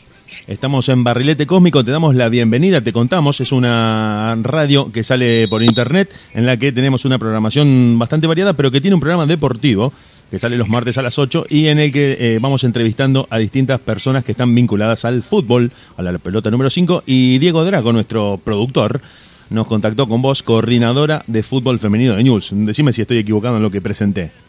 No, no, estás en lo correcto. Buenísimo, buenísimo. Primero, bueno, te vuelvo a dar la bienvenida, te vuelvo a agradecer y vamos directamente a la entrevista en la que no te queremos robar mucho tiempo, pero queremos contarle a la gente que nos están escuchando desde distintos lugares de Sudamérica también, nos están escuchando desde Colombia en este momento, desde Ecuador, desde Chile, desde varios lugares, que vos estás a cargo de la coordinación de todo lo que tiene que ver con la parte femenina de fútbol de Newell's Old Boys, un equipo de nuestra ciudad, uno de los más importantes de la región y del interior del país.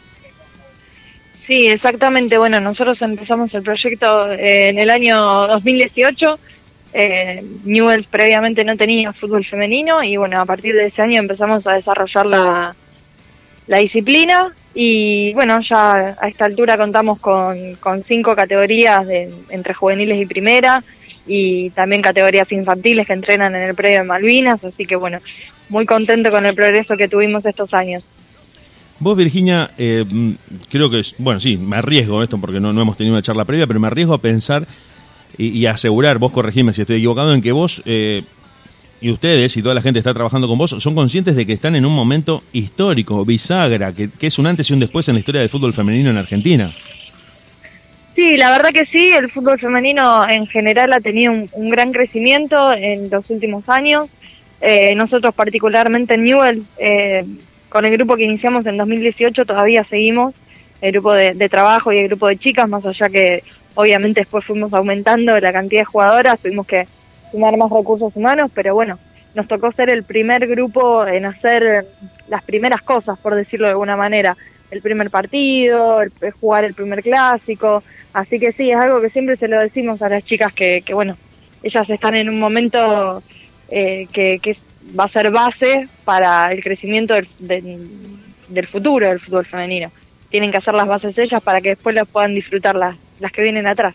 Claro, claro, justamente, eso es un todo por hacer en el caso de ustedes. Ustedes están protagonizando un momento histórico, esto hay que decirlo, porque ustedes no tienen ningún precedente en el cual apoyarse. No, no quiero hacer la comparación, pero de pronto un chico, un varón que se inicia en, en las inferiores de cualquier club de Argentina, te diría, tiene décadas que los preceden de, de formación, de estructuras, de, de equipos directivos y de comisiones. Y ustedes empezaron prácticamente haciendo todo de cero. Si bien el club les proporcionó todas las, las herramientas, creo que tienen la dificultad de que todo hay que hacerlo desde cero. Y ustedes están, digamos, en el primer escalón de esta larga cadena. Sí, tal cual como decís. Eh, siempre tuvimos el apoyo del club, pero bueno, no es fácil en un club tan grande como Newell's empezar una, un deporte no nuevo, pero sí un deporte que el club no, no tenía. Por lo cual, obviamente, pasamos dificultades eh, por el solo hecho de, de tener que hacer todo de cero y de tener que hacer muchas cosas. Y bueno, y también con el, no sé si la palabra es la presión, pero, pero sabiendo en qué club estamos trabajando, en qué club están jugando las chicas, así que siempre pensando en dejar a Newell lo más alto posible. Sí, yo creo que eso que estás diciendo de la presión, si bien no, no sé si, como decís vos, no sé si es presión, pero sí una visibilidad mayor que si ocurriera en otro club. No, no, no quiero comparar. Sí, pero tal creo cual, que, tal que cual. pasa de esa manera. Si fuera un club, por ejemplo, de alguna localidad más del interior de Santa Fe, no tendría la visibilidad que tiene un club de, de la ciudad de Rosario. me parece. Y también preguntarte, a ver vos cómo lo ves eh, como una persona vinculada al deporte, que nosotros eh, a nivel femenino hemos tenido una tradición muy fuerte de hockey y no de fútbol, lo cual es en sentido, en cierto sentido un poco raro que el fútbol haya sido está tratado como vedado a las mujeres durante tantas décadas. Ni raro no nos resulta porque por algo pasó, digamos, el fútbol es un deporte eh, muy... eh, a ver, no, quiero ponerme en feminista, ¿no? Pero es un deporte que tiende mucho al machismo, mismo entre los propios actores del, del fútbol, ¿no? Entre los propios jugadores, hay, hay muchos tabúes, muchas cosas que, que vienen arraigadas desde hace muchos años y, y bueno, y que la mujer se empiece a incluir, la verdad que es algo, como vos decías, histórico. Sí, sí, no, eh, digamos, no hay que decirlo, pero es así. Hay muchos preconceptos, muchos supuestos, muchas cosas arcaicas de una época eh, muy vieja que todavía hoy tienen vigencia. Exactamente. De que la mujer no puede jugar al fútbol, de que, de que la mujer no puede meterse en un terreno que es exclusivamente de hombres, cuando se ha demostrado, creo que en el Mundial pasado de 2019, que las chicas argentinas, sin el apoyo millonario que tienen los varones, hicieron un papel hasta mejor que el que hicieron los varones en Rusia. No, no quiero ser comparador, pero yo creo que los números hablan por sí solos. Sí, en realidad yo creo que la creencia de que la mujer no puede jugar al fútbol es la, la menos importante, digamos, pero, pero sí te digo, muchas costumbres eh, que, que vienen de, de- años atrás, eh, y te lo digo, no solo pasa con, con las mujeres, sino también con los propios jugadores de fútbol, muchos tabúes, muchos preconceptos o, conceptos muy eh, machistas o patriarcales que bueno que han, han hecho que se dificulte que la mujer pueda empezar a pueda entrar a ese mundo. Pero bueno eh, estamos hablando de fútbol femenino hace eh, un par de años atrás y pero hablar de novedad la verdad que eh, no, no está bien hacerlo porque hay mujeres que juegan al fútbol hace 30 o 40 años en Sí, el sí, país sí. lo que pasa es que estaban ocultas Eh, justamente, era una cuestión, mira, estaba por tocar puntualmente ese tema.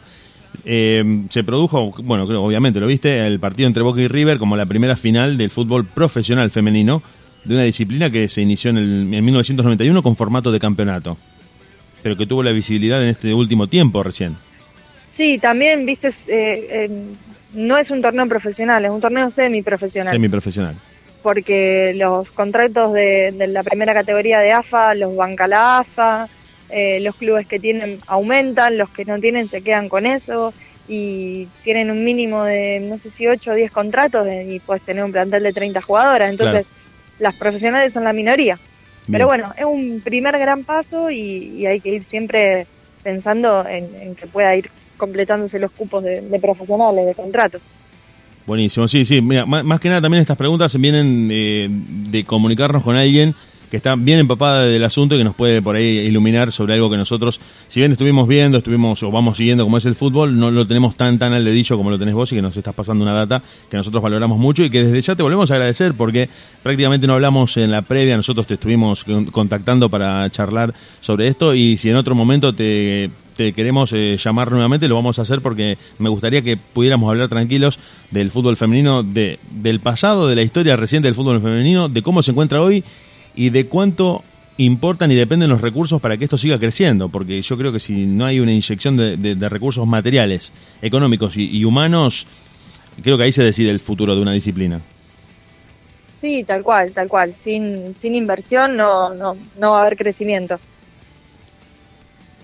¿Y vos cómo te encontrás en este momento trabajando? ¿Con, con- qué expectativas o con qué desafíos en el futuro inmediato? Eh, y esto te lo pregunto ya no tanto de la parte del fútbol femenino, sino eh, con la coyuntura de la pandemia. Se pausó todo, se, se tuvo que hacer todo de otra manera, detuvo todas las actividades y creo que esto dificultó una actividad que estaba justamente muy, muy vinculada a lo social, muy vinculada al deporte, como bueno, creo que es de conocimiento de, de todos, que, hubo que hacer un replanteo de distintas prácticas, de distintos procedimientos y creo que eso representó nuevos desafíos a los que ya tenían ustedes. Sí, bueno, obviamente el año pasado fue un año duro porque apenas habíamos arrancado y, y empezó toda la situación mundial. Tuvimos que adaptarnos, a hacer los entrenamientos de forma virtual, a través de Zoom, o bueno, el, el profe o el entrenador mandándoles a las chicas lo que tenían que hacer, ellas haciéndolo solas, algunas tenían casa, departamento, otra terreno, otra no, otra, bueno, fue, fue bastante complicado. Este año estamos pudiendo entrenar, estamos pudiendo competir Y, bueno, nuestro objetivo próximo, que es lo más cercano que tenemos este año, es el ingreso de, de nuestro primer equipo al, al torneo de AFAC, que lo vamos a hacer a partir de este año. Así que bueno, estamos poniendo toda la energía ahí y obviamente sostener el, el campeonato que tenemos ganado en Rosarina, que somos las últimas campeonas y queremos ir por, por el bicampeonato y bueno, seguir desarrollando las, las divisiones juveniles que, que van a ser la base, la base para el día de mañana. Más claro, imposible. Nosotros, eh, Virginia, te agradecemos, te agradecemos, no te queremos quitar más tiempo. Creo que esta entrevista se va, va a tener una segunda parte seguramente, te vamos a volver a llamar, te vamos a volver a contactar y te agradecemos desde ya que hayas estado charlando con nosotros, dándonos un, un pantallazo muy, muy, muy breve, muy breve, por fueron muy pocos minutos del fútbol femenino y quedamos eh, para cualquier otro momento para volver a llamarte. ¿Te parece? Muchísimas gracias a ustedes y a disposición. Muy, muy bien, muchas gracias Virginia. Hasta luego. Chao, hasta luego. Hablábamos con Virginia Salera, coordinadora de fútbol femenino de Newell's, que estuvo charlando con nosotros, que nos estuvo contando de manera muy breve porque estaba entrenando, estaba ocupada y no queríamos robarle mucho tiempo, pero vamos a coordinar una entrevista con más tiempo, vamos a coordinar una entrevista bien, bien armada, con, ya te digo, mayor espacio en la radio, pero principalmente era dar a conocer las actividades de fútbol femenino que se están produciendo en la ciudad de Rosario, acá en Argentina, donde el fútbol eh, femenino está creciendo, donde está creciendo y donde ella está siendo protagonista de un momento histórico, histórico para el fútbol de nuestra ciudad. Nosotros en nada volvemos para estar con vos y con todos ustedes. ¿Te quedas escuchando música? Volvemos, volvemos, volvemos.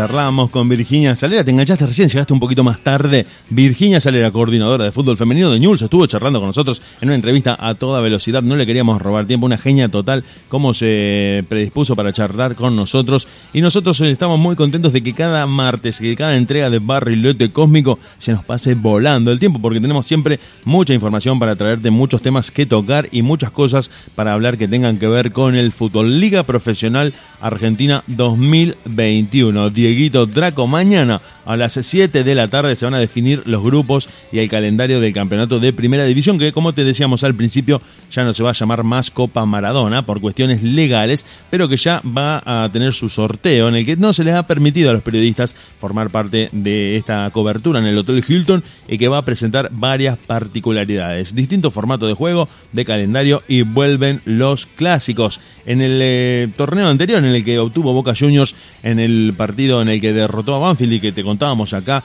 en Barrilete Cósmico era un formato de copa, un formato de grupos, ¿te acordás? En rueda de ganadores, rueda de perdedores, eh, que se le puso nombre de zona campeonato y zona complementación, pero esta vez habrá un distinto formato. 26 equipos van a jugar la Copa de la Liga. 24 son del torneo anterior, más Sarmiento y Platense, Dieguito. Así es, eh, se va a venir un campeonato bastante movido, bastante peleado como nos gusta a nosotros, pero en realidad, si soy sincero, digo, a mí me sigue gustando el viejo campeonato de antes de 19 fechas, el cual me Eh. resultaba mucho más emocionante. Yo creo que el todos contra todos, entre apertura y clausura, había demostrado que era el torneo como se debía jugar. Se jugaba un clausura, se jugaba una apertura con una serie de enfrentamientos y el clausura se jugaba con los mismos partidos invirtiendo las condiciones de local y de visitante. Si vos en la apertura jugabas de local contra Independiente, por ejemplo, y vos eras, por decirte, Gimnasia Grima de la Plata, y jugabas de local contra Independiente, en el torneo siguiente Independiente era local y vos lo visitabas exactamente en la misma fecha.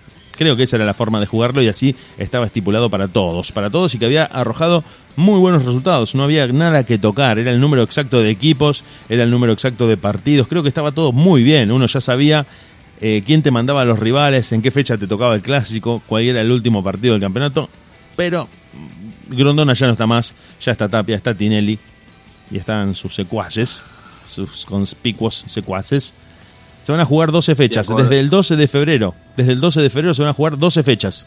Se van a sumar los clásicos intersonales. Te voy a contar cuáles son los clásicos que se van a jugar, además de los que ya conocemos. Boca River, Independiente Racing, San Lorenzo Huracán, Rosario Central News, Estudiantes Gimnasia, Unión Colón, Lanús Banfield. Hasta ahí son clásicos que son tradicionales, que siempre son de esa manera, se dan de esa manera. Después se van a agregar de manera un poco forzada, un poco no natural, clásicos como Vélez Argentinos, Defensa y Justicia Arsenal, Atlético Tucumán Talleres, Patronato Central Córdoba de Santiago del Estero, Godoy Cruz, Aldo Civi y los ascendidos Sarmiento y Platense. Van a ser los del partido 13, los del Intersonal, los del partido 13 en este campeonato que va a empezar, como te decíamos, el 12 de febrero y que mañana, mañana 3, mañana 3 de febrero, a nueve días de su comienzo, va a tener el sorteo en el Hotel Hilton. Los puntos obtenidos en la ronda de la Copa de la Liga van a contar para los promedios, pero no habrá descensos. ¿No te parece un poco loco eso de sumar para los promedios, pero no tener descensos?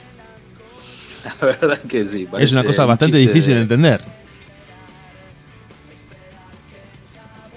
¿Cómo puede ser? un capítulo de Chavo el 8. ¿Cómo puede ser que haya puntos que suman para los promedios y no haya descensos?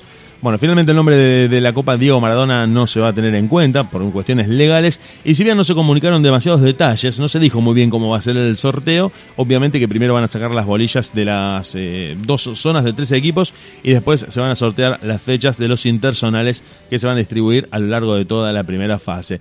Mañana vamos a tener a las 19 el eh, sorteo. No se va a transmitir en vivo. No se va a transmitir en vivo. Los periodistas van a asistir de manera muy, muy limitada por respetar el dist- distanciamiento social y van a ir tuiteando y actualizando desde sus teléfonos celulares las alternativas de este torneo. Para el segundo semestre, Dieguito, te cuento, para el segundo semestre vuelve el Dale. todos contra todos.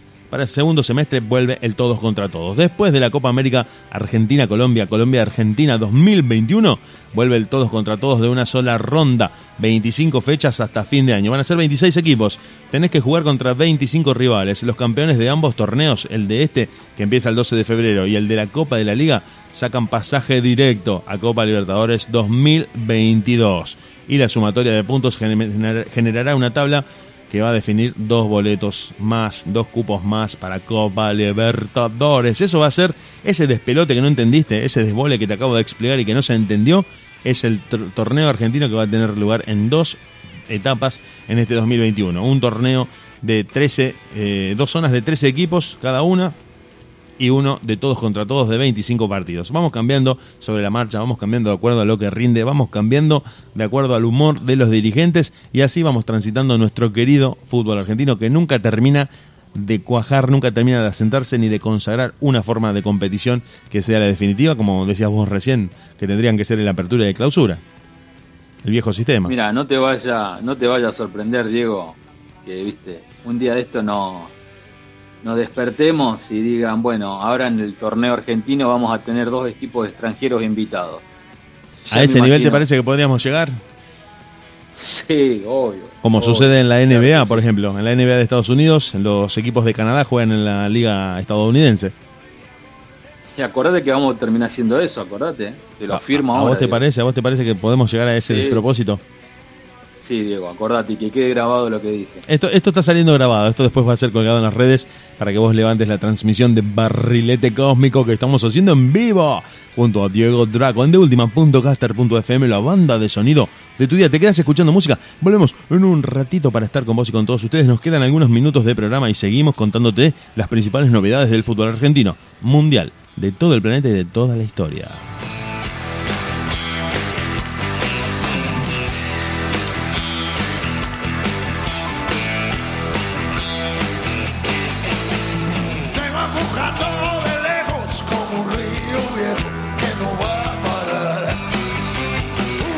Dicen que soy brusco porque siempre busco ir con la verdad. Yo soy mazo entre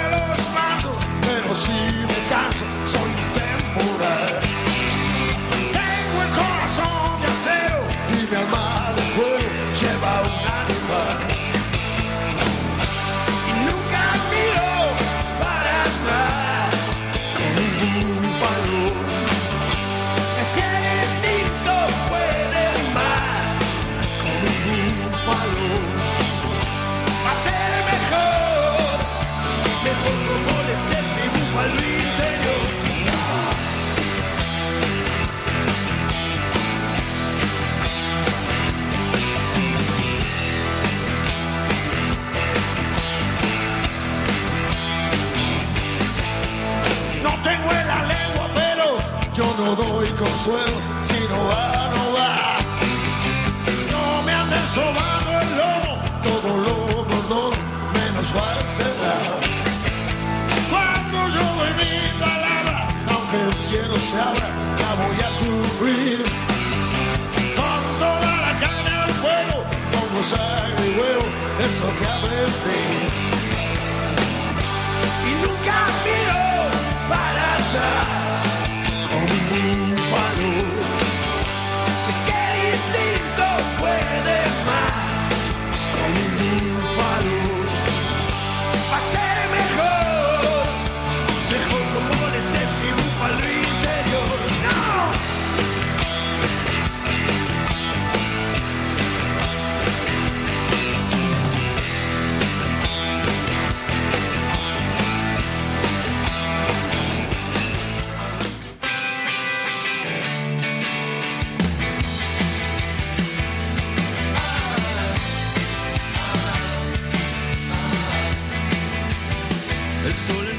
Seguimos, seguimos en Barrilete Cósmico. ¿De qué planeta viniste? Te cuento brevemente, nosotros lo hacemos todos los días. No, no lo hacemos todos los días, lo hacemos todos los días martes. Ahí está, ahora está. Estaba contestando los mensajes, llueven los mensajes de WhatsApp. Gracias a todos los que se conectan con nosotros, a los que nos están escribiendo, a los que nos están escuchando. Virginia Salera, que, Salero, que está muy agradecida con nosotros. Gracias, gracias, gracias a los que nos estuvieron escuchando, a los que nos están sintonizando, a los que se quedaron hasta este momento en el que nosotros estamos muy cerca del final. ¿Sabes con quién lo estamos haciendo?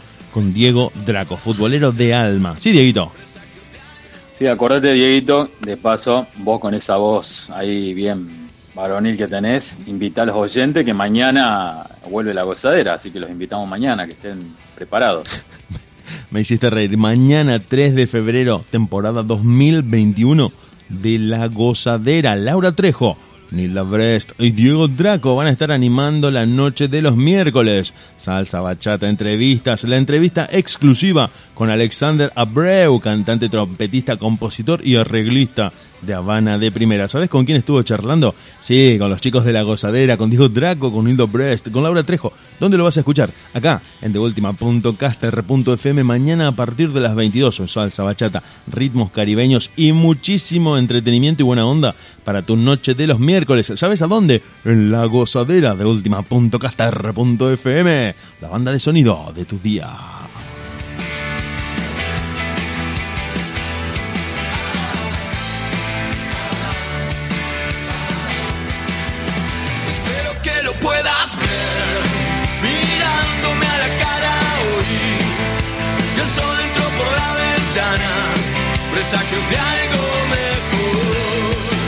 No sé cómo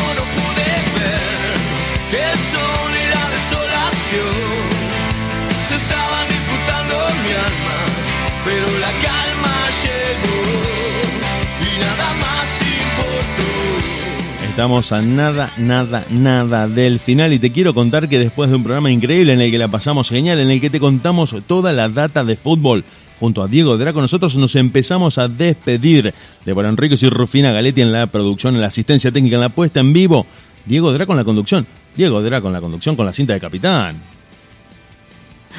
Bueno, Dieguito, muchísimas gracias. Gracias a todos los oyentes que siempre nos escuchan fielmente todos los miércoles. Y bueno, gracias a vos, querido amigo, por hacer realidad este proyecto, este sueño que teníamos de tener un programa de fútbol, disfrutar. Como vos siempre decís, somos dos, dos viejos tetones disfrutando de lo que más amamos. Sí, linda imagen para los oyentes, para este despedida de martes. Nosotros nos vamos, nosotros nos vamos, nos volvemos a encontrar. Diego Draco ya saludó al árbitro, ya le dio la mano, ya se va con la pelota, porque hizo tres goles hoy. Se va con la pelota, se lleva la pelota por el hot trick, se saluda a la hinchada que lo despide, a la poca hinchada, porque con esto del distanciamiento social poca gente puede acudir a los estadios, pero él ya está saludando a la gente. Nosotros aplaudimos a toda la gente que nos vino a ver y ya nos prometemos para que el próximo partido la volvamos a romper para ganar, gustar y golear. ¿Sabés qué, ¿Sabés qué estuvimos haciendo? Barrilete cósmico en última.caster.fm y vos lo escuchaste acá en vivo para todo el mundo. Nos volvemos a encontrar el martes que viene. Mañana, acordate, mañana miércoles, 22 horas, La Gozadera en deultima.caster.fm Salsa Bachata. Diego Draco nuevamente, Laura Trejo y Nilda Brest para que vos te diviertas hasta la medianoche. Nosotros por ahora nos vamos, te saludamos y les agradecemos a todos haber estado ahí del otro lado. Chicos, chicas y chiques, hasta luego.